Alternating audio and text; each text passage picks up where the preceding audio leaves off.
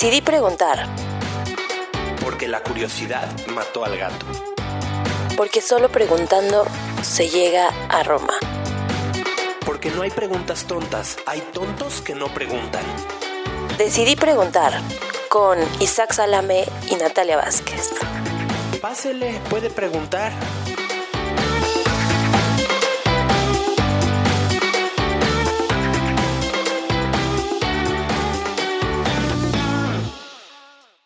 Natalia, muchas gracias. Eh, ¿Cómo estás? Bienvenida a otro episodio de Decidí Preguntar.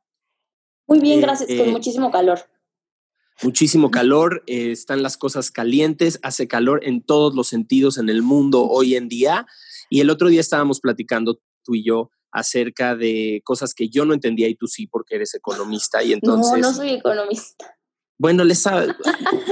Mira, a mí me falla la tabla del 6, ¿me entiendes? O sea, me falla realmente. Cuando voy entrando en el 6 por 6, 6 por ahí, ya me empiezo a poner bastante nervioso. Sé que es un tema emocional, este, pero bueno, me falla. Entonces, hay un podcast que me fascina. Eran los regaños de un maestro de matemáticas que te juro me traumó. Esto se convirtió en algo personal, ¿sabes? La tabla del 6. Pero bueno, el caso es que hay este podcast en donde de verdad logro entender las cosas, porque aparte quien, quien lo conduce, que ahorita la vamos a presentar, este, dice la neta, lo hace muy bien, me encanta, se llama eh, Con peras y manzanas, ¿no? Entonces, con peras y manzanas, vino hoy Valeria Moy para explicarnos esas dudas que teníamos respecto a cómo el coronavirus va a impactar la economía. Así que, hola Valeria, gracias por estar aquí. Hola Isaac, hola Natalia, pues encantada, yo aquí estoy. No sé si con peras y manzanas, pero haremos lo posible. Pues se, hace lo Seguro lo harás mucho mejor que nosotros, sí, totalmente, mucho mejor que nosotros. Pues vamos a empezar, este, Valeria, eh, lo que más nos interesaba a nosotros, y me permito empezar con mi primer pregunta, es yo siento que esto está, esto para, pero luego viene la recuperación como en espejo. ¿Estoy bien o el daño económico que puede tener esto en el mundo es muy fuerte? Pues mira, eh, la recuperación normalmente no es nunca en espejo, no, nunca te recuperas y llegas al mismo nivel donde estabas antes. Y hay muchos temas que van a hacer que este problema actual, el de ahorita, sea distinto y que la recuperación incluso sea peor. Entonces, déjame empezar como por el principio. Perdón si sueno así como... Como maestra. Como maestra, pero bueno, pues ¿qué quieres que haga? No puedo ahí deslindarme de 20 años perfecto, dando clases. Perfecto, perfecto. Normalmente cuando hablamos de la caída o la subida o lo que sea de una economía, estamos hablando del PIB de una economía. El famosísimo PIB, Producto Interno Bruto, que no es otra cosa más que lo que se produce en una economía. O sea, tú piensas en las peras, las manzanas, las pelotas, los teléfonos celulares, los cortes de pelo, todo lo que se produzca en una economía, eso se llama el Producto Interno Bruto. El tema de interno viene porque tiene fronteras. Entonces, lo que se produzca dentro de unas fronteras estará en el Producto Interno Bruto de un país. Ahora, ¿y cómo se mide? ¿De dónde salen esos datos? Esos datos se miden a través de un instituto. En todos los países hay una institución o un instituto que se dedica a hacer las cuentas públicas o se dedica a llevar lo que se llama contabilidad nacional. En el caso de México es el INEGI. Entonces el INEGI tiene mucha información de los grandes productores, por un lado, pero también tiene información de la economía informal, porque hace seguimiento de la economía informal, pero también tiene información de la parte fiscal, de cuántos impuestos se recaudan, y eso te puede dar una idea. Tú imagínate, si el IVA es el 16% del valor de un producto, entonces ya sabes, con la recaudación de IVA, ya sabes cuánto vale ese producto. Entonces, va juntando mucha información y la va sacando cada tres meses. Entonces, cada tres meses te dice, este este trimestre se produjo tanto, y lo puedes comparar con el trimestre anterior o con el mismo trimestre del año pasado, que eso es lo que se suele usar, porque si usas el del trimestre, el de un trimestre contra el trimestre justo anterior, a veces es medio injusto, porque hay trimestres que típicamente tienen más actividad económica que otros. Por ejemplo, el último trimestre de todos los años tiene Navidad que es una etapa de mucho crecimiento económico, pues básicamente por las ventas de todos los juguetes y todos los regalos y demás. Entonces... Hay mucha lana rondando. Exacto, es medio mala onda comparar el primer trimestre de un año, la cuesta de enero, pago de impuestos, toda esta cosa complicada, contra el último trimestre del año, que es un trimestre de mucha actividad. Entonces, si vas a comparar esos dos trimestres, tienes que usar una cosa que se llaman cifras desestacionalizadas, pero no nos vamos a meter en esos rollos. Entonces, es mejor comparar un trimestre con el mismo trimestre del año anterior. O sea, si comparas el último trimestre de 2019, pues compáralo con el último trimestre de 2018, que también tuvo Navidad ahí metido. Entonces, ya puedes saber si produjiste más o produjiste menos. Ahora, algo que es bien importante decir, y siempre se los digo en clase, es el PIB no habla de bienestar, no habla de felicidad, no habla de distribución del ingreso, de lo único que habla es de producción. Es un indicador bastante chafa de otras cosas, porque de repente queremos con el PIB medir un montón de cosas, pero pues no, porque lo único que podemos medir es la producción. Es como si yo te digo, Isaac, ¿cuál fue tu promedio en la universidad? Y me dices, no sé, nueve. Y yo digo, ay, eso quiere decir que eras súper feliz. Pues no necesariamente. No, o sea, no tiene nada que ver una cosa con la otra. Entonces, del PIB, lo único que podemos inferir es la producción de un país. Pero esa producción va normalmente ligada con empleos, con salarios. Entonces, entre más producción haya, pues quiere decir que hay alguien que la está produciendo. Entonces, si crece la producción, crece el número de empleos. Y al revés, muy probablemente. Entonces, lo que vamos a ver ahorita es que este freno en la actividad económica va a llevar una destrucción de empleos. Y la parte interesante, y es tu pregunta eh, es, ¿y qué? O sea, ya cuando termine el coronavirus y esto ya se vaya, afortunadamente esperemos que pronto, pues que retomamos, le ponemos otra vez on y toda la vida sigue igual. Play. Pues el, exacto, le ponemos play y todo sigue igual. Pues no necesariamente, porque, y aquí hay un tema bien delicado, es que ya no producimos únicamente bienes finales. O sea, por ejemplo, un coche pues, tiene un montón de partecitas. Entonces, hay una empresa que se dedica a hacer, no sé, la tela o la piel para los asientos. Hay otra parte que se dedica a hacer, no sé, los botoncitos para los seguros. Hay otra parte que se dedica a hacer los motores, ¿no? Y todas esas partes están regadas por todo el mundo. Entonces, si una se detiene, se detiene toda la cadena de producción. Entonces, por ejemplo, ahorita México es líder en producción no solo de automóviles completos, sino de las autopartes. Y esas autopartes se las vende a México, se las vende a Estados Unidos o se las vende a quien tú quieras porque estamos muy integrados. Imagínate ahorita que México, son inventos, pero sirve como ejemplo, que México produce algo, un botón de un coche. Pero esa empresa, por la razón que estamos viendo ahorita del coronavirus, tiene que cerrar. Entonces, ya sea porque la gente que trabaja ahí se enfermó o no queremos que se enferme, pero hay una obligación de que cierren porque se considera no esencial. Y entonces, por las razones que quieras, bajan la cortina y se están quizás dos meses cerrados. Imagínate que la fábrica de China ya reabre o que la cadena productiva de Estados Unidos que le compraba esos botoncitos abre y está buscando un proveedor y saber, yo no puedo frenar mi manufactura de coches. Entonces, ¿quién me vende botoncitos? Exacto. ¿Quién me vende botoncitos? Hijo, la de pues el otro. Pero ¿qué crees? Abrió este en China. Pues cómprale a esos y ya luego vemos. Entonces, por eso no regresas a donde estabas. Regresas a otro lugar que quién sabe cuál sea. Y por eso es la necesidad que todo mundo ha estado diciendo últimamente, de que el gobierno, a través de diferentes medidas, apoye al empleo. No es que apoye a la empresa o apoye, apoye al empleo para que esa empresa de botoncitos no tenga necesariamente que cerrar y cuando esperarse pueda volver a abrir la puerta y seguir trabajando. Por ahí va. ok, ok. Ahora, esa, ese, ese razonamiento eh, que me imagino que se lo habremos copiado a Alemania, no sé, porque ahí escuché uno de tus, escuché uno de tus episodios y, y hablabas de, de los eh, modelos que, que, que, varios países usaron y Alemania era como, siempre Alemania es buenísimo, ¿no? En, ahí uno de los, que por cierto, menos en el muy bien, eres fútbol, muy en el con mundial pasado. menos en el fútbol. No, eran los mejores.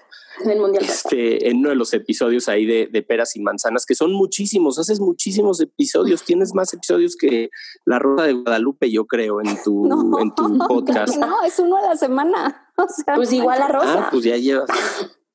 No, la rosa es diario, ¿no? Ah, creo que sí. La Rosa es diario, sí, la Rosa es diario. ¿qué pasó? Ok, pero bueno, volvamos al tema, vo- vo- volvamos, volvamos No al te tema. Ok, no entiendo. Entonces, respondiendo, entendí la respuesta. Vamos a llegar, quién sabe a dónde. O sea, ¿Quién va, a va a dónde? cambiar, va a ser, va a shakear las cosas y de manera importante. Así es. Entonces, el tema es, esto puede, te puede regresar al mismo lugar, yo lo dudo muchísimo, muy probablemente pequeñas empresas o medianas empresas.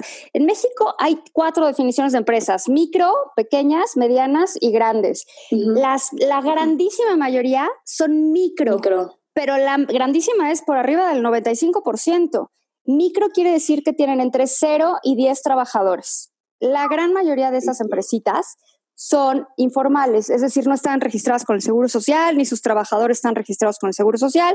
Entonces, esas empresas viven prácticamente al día. Yo sé que cuando usamos el término empresas, la gente piensa en algo muy formal, con un Sí, en algo logo, enorme. en la gente. Pero oye, una persona que, pero, que vende pasteles desde su que hace pasteles en su casa y que contrata a dos personas y uno que lleva los pasteles, esa es una microempresa.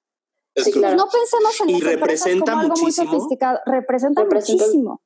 Representa muchísimo de la fuerza productiva del país y de las empresas en sí mismo. Y esas empresitas, y uso empresitas por el tamaño, de, eh, por el número de gente que ocupan, pues la van a pasar muy mal, van a sufrir mucho, porque si no tienen ingresos, lo único que tienen son costos Es que reducir gastos. y no aguantas. No, digo que yo, yo, eh, o sea, eso, eso de que empiezan a cerrar las pequeñas empresas, las son menos de 10 empleados, ya lo empezamos a ver todos. Ahora sí que Claro. todos tenemos a alguien que ya tuvo que cerrar su empresa. Yo, bueno, no sé si yo me considero como empresa, yo soy comediante y obviamente tuve, pues ahora sí que se cancelar me shows. nadie en sus compras de pánico compró dos shows de stand-up para por si las por si las moscas, ¿me entiendes? O sea, todo se cayó. Eso ya lo estamos viendo y y, y, y, ese- y, pues sí, sí, sí, sí está cañón, porque volver a empezar siempre es más caro, ¿no? Siempre, déjate que sea, o sea, sí puede ser más caro, pero es muy difícil porque pierdes un montón de costos que ya, en los que ya habías incurrido, ¿no? Si ya estás en negativo, no estás en Entonces, ceros. no te queda de otra más que Sí. ir cerrando. Y eso es lo que se está complicando enormemente y se va a complicar. Las cifras que, saca, que sacó el Seguro Social, bueno, nos la adelantó la secretaria de- del Trabajo hace De trabajo. poquito, Ujú. Pero el dato formal oficial salió el domingo, sale los días 12 normalmente. Ok. La pérdida de empleos que se tuvo en las últimas dos semanas de marzo, Fue lo mismo. más la generación. primera de abril, fue mayor que todo el empleo que Sí. se generó el año pasado. Sí. Se despidieron No. en tres semanas 346 mil trabajos formales, mientras que el año pasado se crearon 342 mil trabajos formales. Entonces esto En todo el país. en todo el país. Sí. Esto apenas empieza y esto es corte al 6 de abril. O sea que esto, lo único que estamos viendo son El inicio. las primeras fotos de una cosa que va a salir muy feo. Miss, tengo una pregunta más. Dígame usted. ¿Cómo estaba, o sea, cómo estaba la economía mexicana antes de esta sorpresa? Eh, y, y este, digo, para saber qué tan preparados estamos. Justo, o sea, para agregar O sea, a la. porque, a pues, la no somos pregunta de- Alemania, ¿no? para agregar a la pregunta de Isaac, Sí. este, o sea, todos sabíamos que ya venía una crisis económica, o sea, ya veíamos indicios, ya los, este, los indicadores iban a la baja y todo, pero ahora, o sea, mi pregunta es, con esto de o sea, la, la emergencia sanitaria, ¿se adelanta lo que no- íbamos a eventualmente vivir? ¿Se adelanta y se hace grande? o, se empeora, ¿qué pasa? Se empeora o, o, igual íbamos a pasarlo. Y, digo, es, son preguntas de bola de cristal que no, está padre. No, puedes igual saber. a ver, o sea, ¿qué información nos hace falta para entenderle ahí?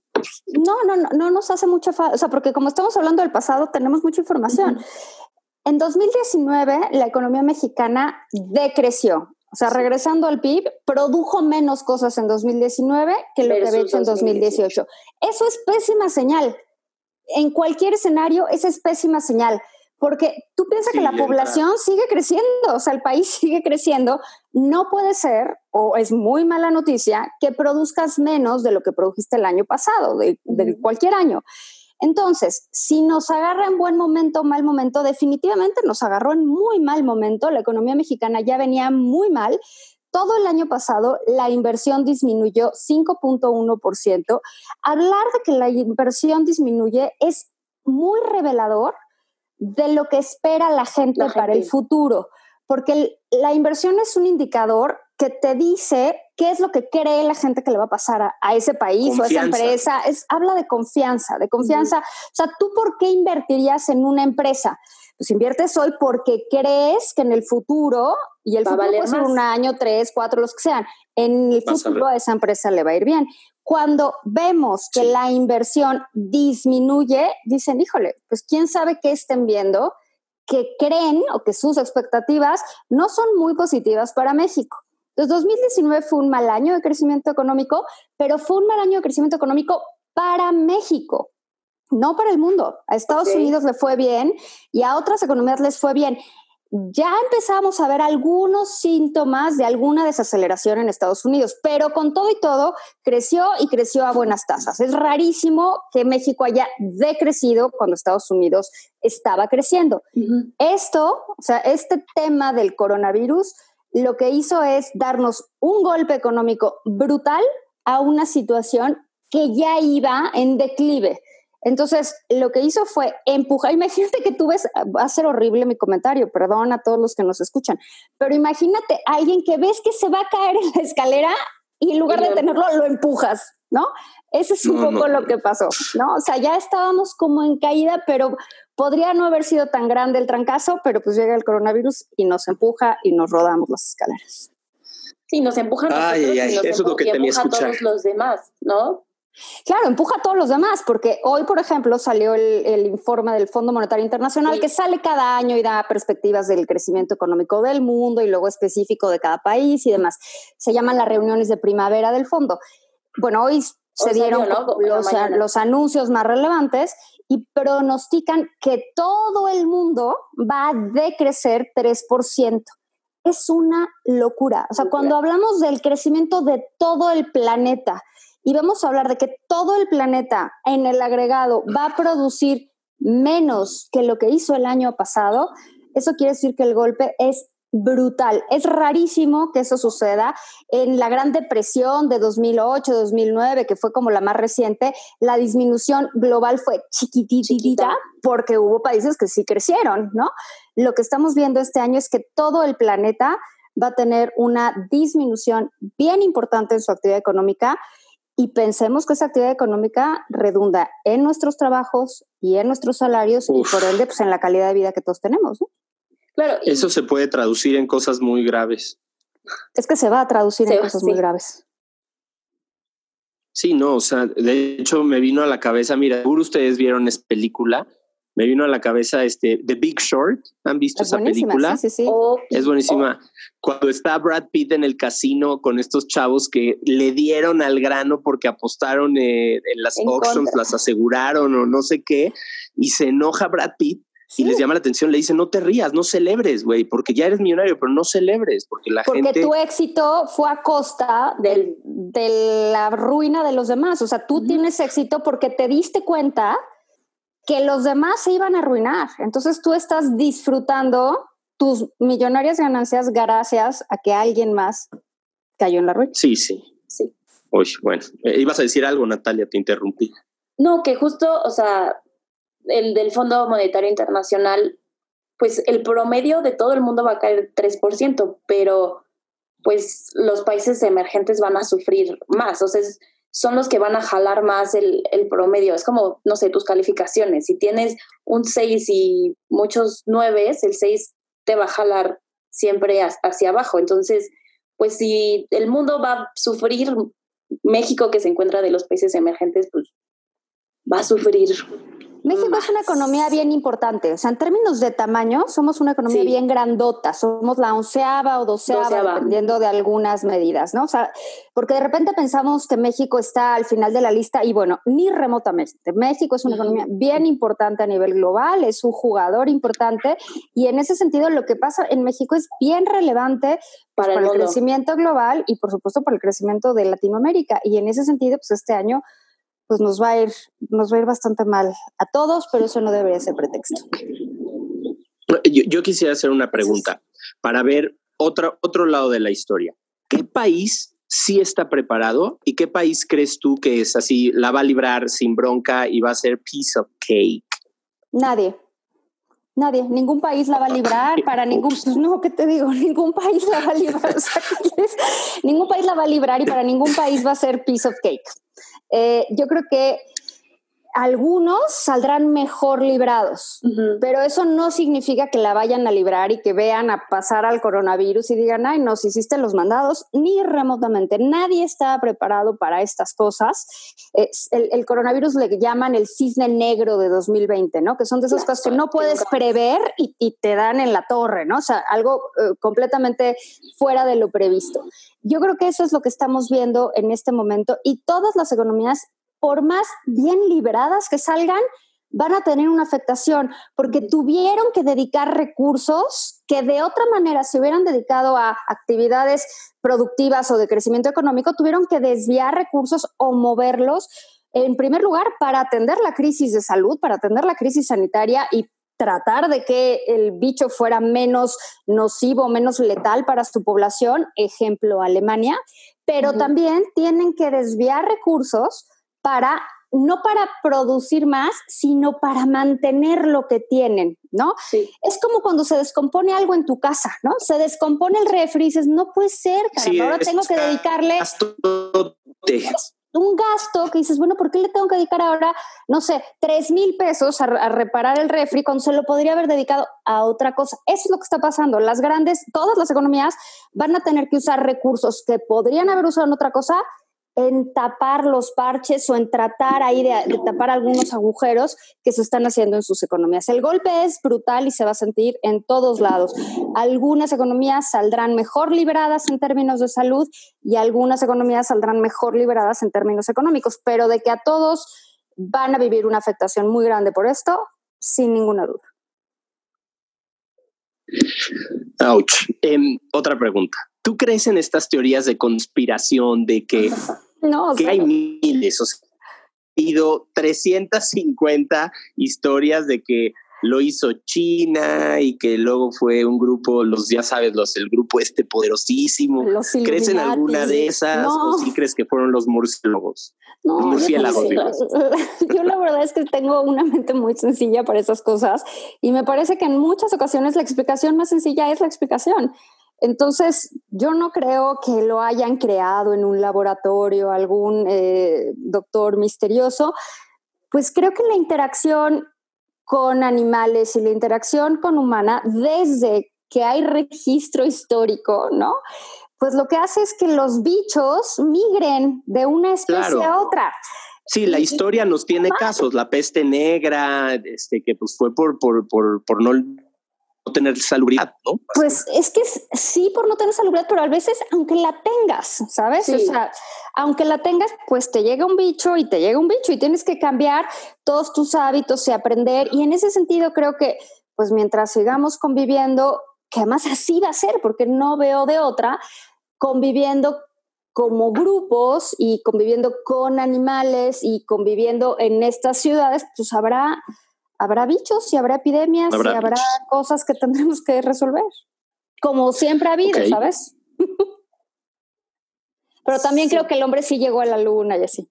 O sea, no me creo las teorías de la conspiración. De que no Son buenísimas. También es como ver una novela. ¿eh? No, yo no sé. Son muy interesantes. No sé si no hay sombra y entonces. No, no, yo sí creo que el hombre llegó a la luna. Ok. Nat, pregunta, tengo una, pero si vas tú, vas tú. Mm, es que estoy pensando, o sea, porque yo, mm, no sé, déjame pensar. Es que ya, Yo ya sí quiero platicamos un poquito de todo, entonces igual no quiero abundar en, ay, ¿cuál es la política fiscal mejor? porque me van a mandar por un tubo. Pero esa está digo, buena. ay, o Ya la política monetaria. ¿Cuál fiscal? Algo aprendí de la No, clase, pero sí podemos hacer cuenta, ya se presentó un, un paquete de rescate, ¿no? En México ya hubo una idea No, de cómo bueno, a ayudar al- a este rollo. Eh, más o menos. Lo que, lo que ha dicho el presidente eh, en repetidas ocasiones, o sea, cuando dice voy a presentar el plan de rescate, lo que presenta son programas que ya existían y nada más los pone en el plan de rescate, ¿no? Eh, o sea, los reacomoda de un cajón a otro. Pero básicamente es un poco lo mismo, son los mismos programas sociales que ha anunciado siempre, desde, que están desde el inicio de su administración, que están presupuestados y demás. Lo único que dice es continuaremos con estos programas sociales. Y el único nuevo es, va a dar un millón de créditos por 25 mil pesos cada crédito a pequeñas y medianas empresas que así lo soliciten. Entonces, una pequeña o mediana empresa que necesite un crédito de 25 mil pesos, lo puede solicitar. Todavía, el, el, tema es que todavía no está el esquema claro, o sea, todavía no sabemos a quién lo puede ir a pedir, ¿no? Uh -huh. Lo podrá solicitar eh, y pues que se den ciertas garantías y ciertas condiciones de pago. Eso todavía no lo tenemos claro. Ese es la, el único apoyo, entre comillas, que ya se anunció. Y hay otro, pero que todavía no se aprueba, que es muy extraño, porque la Cámara de Diputados aprobó la creación de un fondo para atender la emergencia sanitaria, así se llama, uh -huh. Fondo para, para atender la emergencia sanitaria, pero pues todavía no lo aprueban los senadores. Y esto ya lo aprobaron los diputados hace como tres, cuatro semanas. Me extraña que los senadores no lo hayan aprobado, pero si no lo aprueban los senadores, esto no puede pasar. Pero y de ese todavía ni siquiera hay detalle de... O sea, bueno, pero los senadores también dónde... están en cuarentena. Bueno, pero, pero, oye, yo también operar estoy por trabajando. ¿no? Yo trabajo todos los días. bueno. Operamos sí, no, más no, no, este, que no panda el cúnico. Prefieren evitar la fatiga. Oye, Valeria, una pregunta. El, muchos países eh, condonaron los impuestos a las empresas, e inclusive me parece que hasta la gente dijeron no paguen. Hubo países que hasta pagaron los servicios básicos a, Ajá, y pagar así. En México no hay esto todavía, pero mucha gente no. se queja. Y yo me pregunto si a lo mejor es una mala idea que el gobierno haga eso, es buena idea.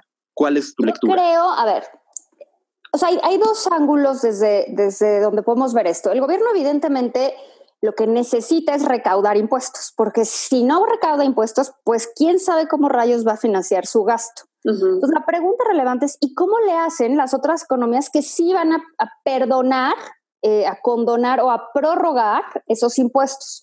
Uh -huh. Pues algunas de estas uh -huh. economías se van a endeudar, van a pedir un crédito para compensar por esos ingresos que no van a poder tener, dado que están prorrogando o condonando impuestos. Sí. En México, el presidente... ¿Quién le presta dinero a un país? Tú y yo y todos. Si tú compras un CETE, le estás prestando dinero a México si compras un bonde, o sea, cuando tú compras un fondo de inversión y llegas al banco y dices, sí, mira, aquí está el fondo de inversión tururú, tururú, que tendrá el nombre muy relacionado sí. con el banco, y te van a decir, tiene un cierto porcentaje de renta fija sí. y un cierto porcentaje variable. de renta variable. Ahí, en la parte de renta fija, hay bonos del gobierno, muy probablemente. Es, la probabilidad es altísima. Entonces, cuando tú compras un pedacito de un fondo, pues tú le estás prestando al gobierno cualquiera le presta al gobierno comprando el instrumento típico okay. son pero no es el único. No. Ok, ok. Ok, entonces, ¿cómo le hacen los países que sí, que sí están condonando? Pues se endeudan más, piden más créditos que se lo pueden pedir a otras instituciones o algo que están haciendo en algunos países los bancos centrales, que esto sí es rarísimo, pero en Estados Unidos, por ejemplo, el Banco Central, la Reserva Federal, está dando, dando crédito. dinero que eso es rarísimo, eso no lo suele hacer, está dando créditos para permitir que las empresas, los municipios y todo siga más o menos su operación para que cuando esto pase la recuperación sea más sencilla y le, le puedas poner play más rápido, ¿no? Sí, eso hay que inyectarle lana, imprimir billetos. No, no, No. necesariamente. Isaac, por Dios. No ne- Ay, me da un microinfarto. No necesariamente es imprimir. O sea, sí puede venir acompañado de impresión de dinero, puede ser, pero no es únicamente echar a andar la impresora, porque si echas a andar la impresora únicamente, lo único que vas a generar es inflación. Entonces, sí, o sea, sí hay una parte de echar a andar la impresora de billetes, pero eso tiene que venir muy Acompañado de acompañado de, una política políticas. monetaria y de una perspectiva de crecimiento importante, porque si no, lo único que generas es un mayor desastre, como ha sucedido en otros momentos en la historia con hiperinflaciones, donde pensaban que Sí. ¿Cómo resuelvo esto? Pues dale print a la impresora y luego No. vemos qué hacemos y se generó otra bronca por un exceso de dinero en la economía. Entonces, el chiste es un equilibrio muy delicado. Oye, vale, si tuvieras que elegir los dos extremos, la hiperinflación y la deflación, en este momento, así, ¿Qué tienes que elegir. Time, ¿qué es deflación? ¿Qué es deflación? Que la inflación es negativa.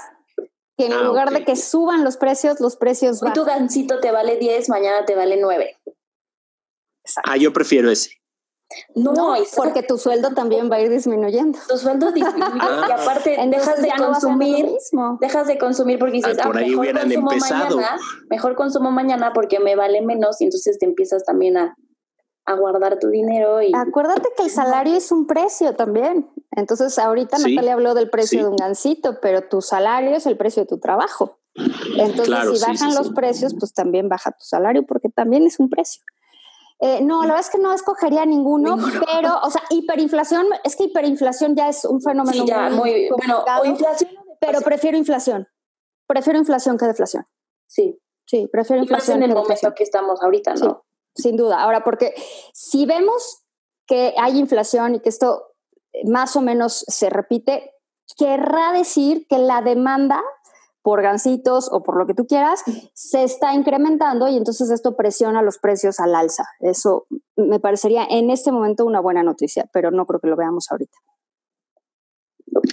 Wow.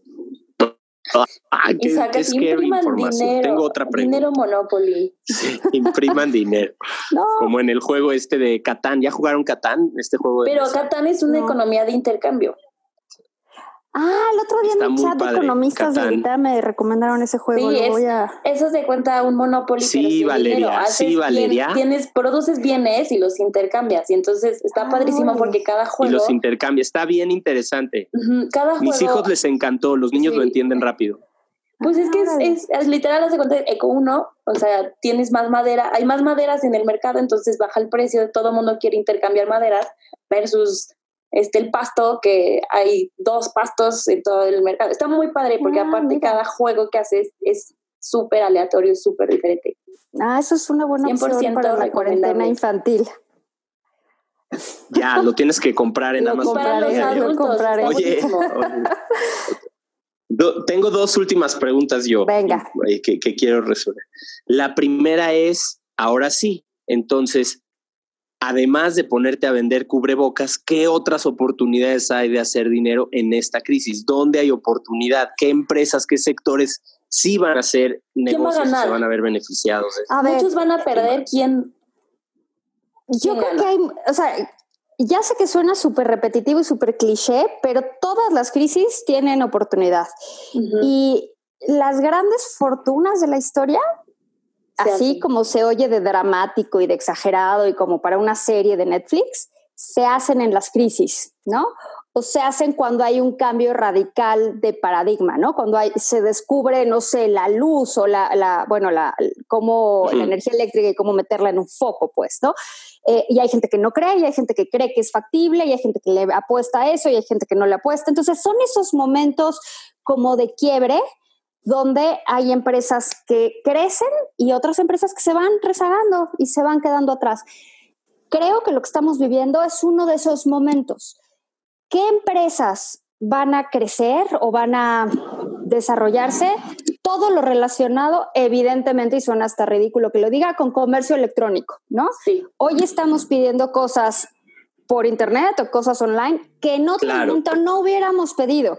O sea, a lo mejor una persona, y aquí yo lo veo con amistades que dicen, yo ropa nunca compraría online. Y ahorita están como o sea, comprando online, ¿no? O yo comida no, yo tengo que escoger la lechuga porque si no la veo, pues, pues ya compran la lechuga online, ¿no?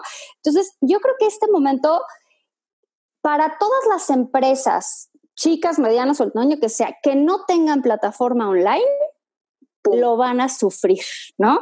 Porque cualquier pequeña empresa, incluso yo veo muchísimas iniciativas de apoya local, compra local, ¿no? Cómprala a tu, a tu pequeño productor de la zona, no sé qué. Y está muy bien. Pero si ese pequeño productor de la zona tiene una página de internet donde te puedes meter, ves el menú y das dos clics y lo pides, ya estuvo. Es mucho más eficiente que si alguien te lo tiene que mandar en un chat. Oye, ¿cuál era el contacto de tu amigo este que tenía un restaurante por la colonia Roma que me dijiste que era buenísimo? O sea, creo que ahí es donde las empresas tendrían que dar un brinco a digital ya, y tampoco tiene que ser mega sofisticado, ¿eh? O sea, puede ser una creación de una página que permita la interacción mucho más rápida. Yo creo que todo lo relacionado con digital y todas las pequeñas, grandes, lo que online, comercio online. La onda ahorita es online y ahorita va a ser, pues bajita la mano Pero, lo que ¿Vieron lo que dijo Bill Gates? O sea, Bill Gates dijo como, ok, todo el comercio, todo puede pasar a través de online. O sea, ahorita lo estamos viendo. Yo estoy trabajando en mi casa y, y todo mi equipo está en su casa y todo sigue ok pero lo que Bill Gates dijo, como la escuela siempre va a tener que ser presencial. Yo también lo creo. O sea, yo estoy viendo, por ejemplo, en las escuelas, en los colegios, que la parte online es sumamente complicada, ¿no? Porque, o sea, complicadísima. Es complicadísima, es complicadísima, no por el lado de la plataforma online o la plataforma digital en sí, sino porque los que están implementando esa plataforma online no están diseñados o preparados para usar esa plataforma online y son los maestros. Los maestros están acostumbrados a dar su clase en el pizarrón, con el gis o con el plumón, a interactuar con los alumnos de cierta forma y de repente les quitas eso. Y para los chavos también es bien complicado, de cualquier edad, ¿eh? también es bien complicado el hablar con una pantalla todo el día, es agotador. O sea, cansa mucho más el tema de la computadora que tener una interacción real, ¿no? Entonces, yo creo que ese tema de educación, por ejemplo, es un tema que va a tener que evolucionar para que se use como plataforma, pero no única, o sea, no es como una herramienta que puedas usar sustituta perfecta, es complemento de otro tipo de educación y son otros sistemas que tenemos que, que, implementar. Creo que otro tipo de industrias, por ejemplo, cualquier proveedor de servicios digitales, pero no me refiero a, un comercio online, sino todo lo que estamos viendo ahorita, que la red se satura, que el modem no te da, que el cable no sé qué, que se fue la luz, todo ese tipo de soluciones de telecomunicaciones, bueno, hoy están haciendo su agosto y yo veo que ni siquiera estaban listos para hacer su agosto, ¿no? O sea, estaban así porque hoy necesitamos todos más internet y no estamos listos, no estaban listos con la infraestructura por ejemplo, creo que otra industria que va a cambiar, y esto, Isaac, para ti puede ser muy relevante, es la industria del entretenimiento. Yo no sé cuándo podremos volver a ir a un concierto y estar todos así pegados. No lo sé. No digo que las no aerolíneas, cuando, o sea, las aerolíneas vamos a regresar y nos vamos a volver a meter así todos hombro pues, con hombro y no lo sabemos.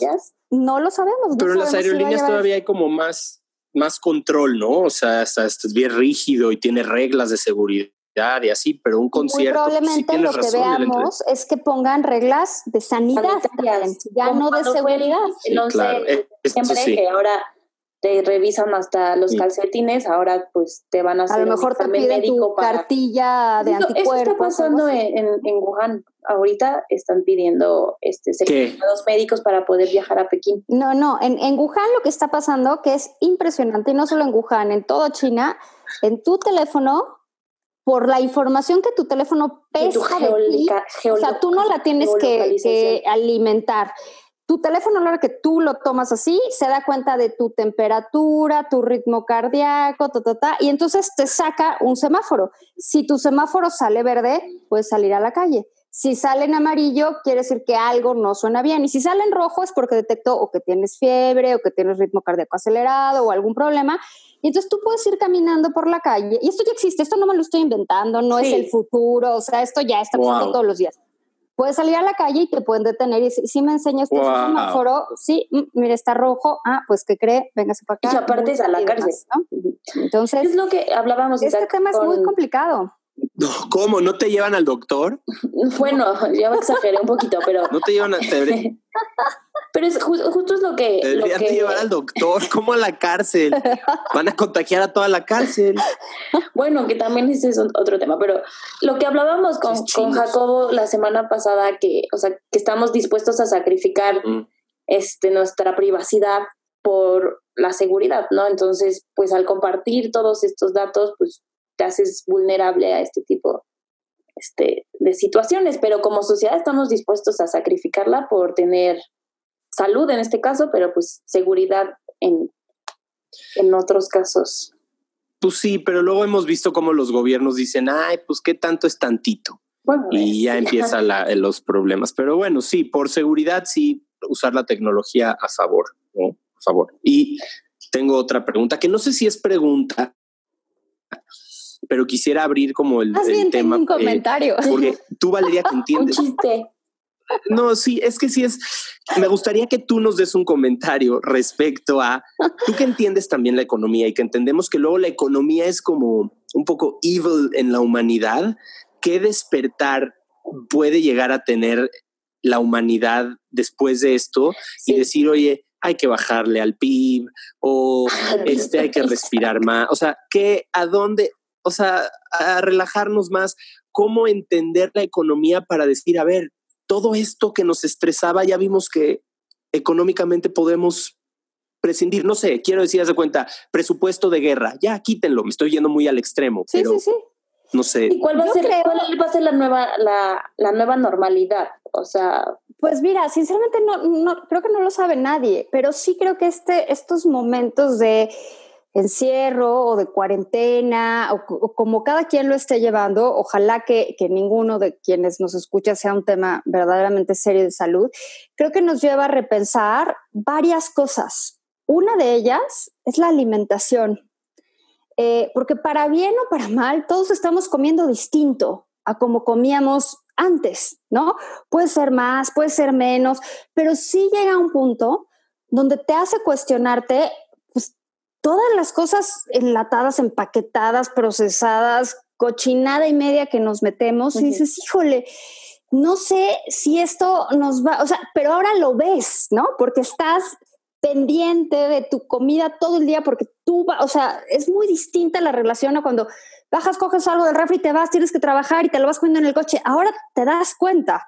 Entonces yo creo que estos momentos nos están haciendo como replantear la forma en, lo que, en, que, en la que estamos comiendo. A mí me ha hecho pensar muchísimo, ¿no? O sea, este tipo de, pues todo lo que nos metemos eh, eh, al cuerpo y que no necesariamente nos va a llevar a ningún, a ningún buen lugar. Creo que también nos lleva a repensar y a replantear, ¿es necesario tener el closet lleno? ¿Es necesario tener tantos zapatos? ¿Es necesario tener tantos lipsticks? Y yo usando mi misma pijama por tres semanas. Entonces, creo que también esas cosas es como, mm, y yo sé que esta fuerza de consumo es lo que a veces mueve las economías y no necesariamente estoy de acuerdo con ellos. Creo que otra cosa que nos debería de hacer repensar muchísimo es el tipo de empresarios o empresariado que nos gustaría ser o que tenemos. Eh, ¿Tenemos un empresariado o somos empresarios con algún tipo de conciencia social? O sea, nuestros trabajadores están en el seguro social. Si les pasa algo, ¿tienen seguro médico? Eh, si no pueden trabajar, ¿quién cuida a los niños? O sea, ese tipo de cosas creo que nos debería de llevar a replantear la estructura laboral que tenemos, Sí. Más allá de, de, la rigidez legal, ¿no? Más allá del tema legal que sin duda te mete ciertos parámetros. Pero creo que esto va más allá y creo que, o sea, no sé cómo la están llevando ustedes, pero yo veo que mi equipo, la gente que trabaja conmigo, pues no le está pasando muy bien anímicamente y lo entiendo bien. Y es un tema de aislamiento, están, están separadas, están una en casa de sus papás, otro por otro lado, está una en otra ciudad con cambio de horario, interactuar es bien difícil. Entonces, sí, por un lado es que bueno que existen este tipo de cosas y, y podemos trabajar remotamente y unirnos a la computadora, y el Zoom y el no sé qué historias, pero también valorar ese contacto, o sea, ese contacto que te da interactuar con alguien. Entonces yo creo que eso es otra cosa que nos va a, a, replantear muchas cosas. Y yo creo que algo que es impresionante es la relación con el medio ambiente. Y ojalá que todos aprendamos esta lección. Estas escenas que estamos viendo de las cabras en el sí. pueblito escocés y los eh, patos por no sé dónde y no, las, los changos por todo Asia. O sea, hay un montón de cosas. Sí, las ballenas o sea, en Acapulco, los... los delfines a Xochimilco, pero es cuestión de... de tiempo. De tiempo. Sí, no está pero tremendo. Sí creo que nos debería de llevar a replantear pues estas actividades que hacemos todos los días y que siempre vemos en alguien más, ¿no? O sea, es alguien más el que contamina. Sí, es nunca te ves más el que sí, come claro. mal. Es alguien nunca más el que gasta en exceso. Y, y, creo que este momento de encierro y de cuarentena nos puede llevar a pensar, ¿sí son solo los demás o yo también tiro dos bolsas de basura al día? Entonces creo que nos debería sí, de llevar a, a, repensar algunas cosas que ahorita vemos pues desde fuera o que veíamos desde fuera, pero que estas tres, cuatro semanas que llevamos de encierro nos puede llevar a, a reconsiderar. Sí, a lo mejor vamos a necesitar menos dinero y menos cosas y le bajamos dos rayitas.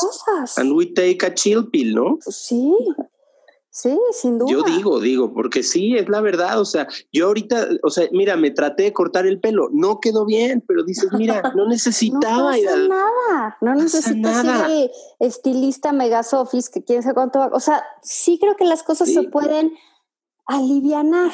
¿No? Bajarle dos rayitas, Bajarle no quiere decir que ya te hagas hippie, ¿no?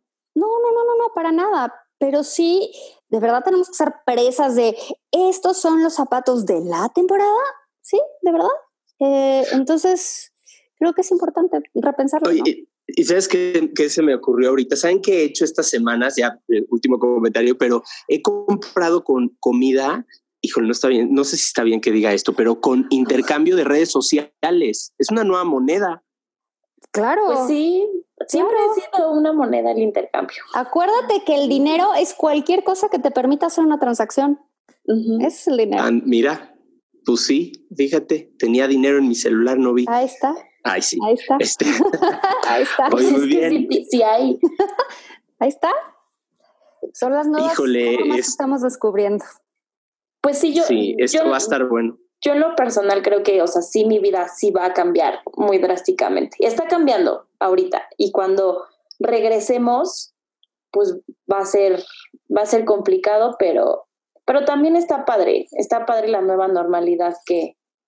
que y yo creo que para los Tú, tú, y yo que tenemos squinkles, creo que es importante, o sea, este momento es importante porque sí, o sea, sí hay una parte de una generación que estamos criando que tratamos como de darles todo o de darles quizás de más o, o de que no haya, de satisfacer todas las necesidades a la brevedad, ¿no? O sea, porque, porque no vaya a ser que se molesten o que vaya a ser que sufran. Entonces, creo que estos momentos donde le dices, pues ni modo, cuate, te tienes que quedar en tu casa y esto es lo que hay y tienes que aprender, ¿qué crees? Las películas que hay son las que están en la tele. ¿no? Son las que hay. Son las que hay. Sí, es un aprendizaje Entonces, en ambos lados, juegos, la verdad. ¿no? Y pues esto es el libro que hay que leer y no es que no te guste, sí. es el que hay. Y yo creo que eso es una lección sí. que no deberíamos desaprovechar. Y yo creo que es la moraleja de esta plática que tuvimos, porque a pesar de haber visto el impacto tan fuerte que va a causar económicamente, que se puede llegar a traducir en cosas demasiado lamentables de calidad de vida de la gente, creo que también al final vemos que es una oportunidad para, pues una oportunidad para ejercer más humanidad y eso, eso, eso está bonito. Sí, está, está increíble. Ojalá y nos vaya muy bien a todos. Ojalá y, y todo pase con paz. Pues sí, y nos sí, tendremos que, pase como a reajustar y a actuar distinto. Y creo que para eso son estos momentos, ¿no? Te llegan para pensar y replantearte las cosas. Ay, qué padre, qué bonita conversación. pues Pues yo encantada.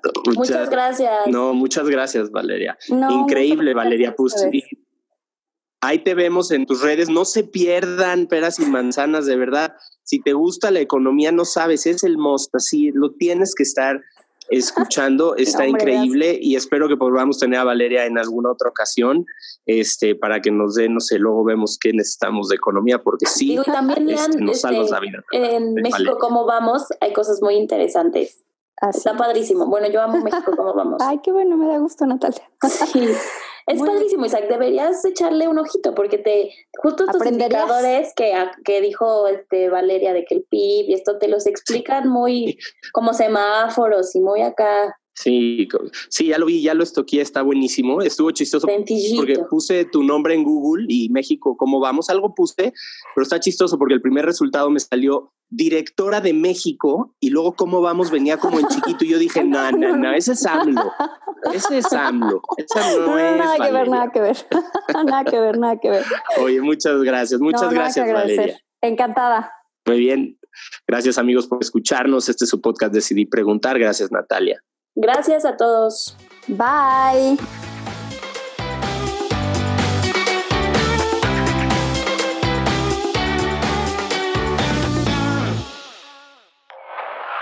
Nat Productions.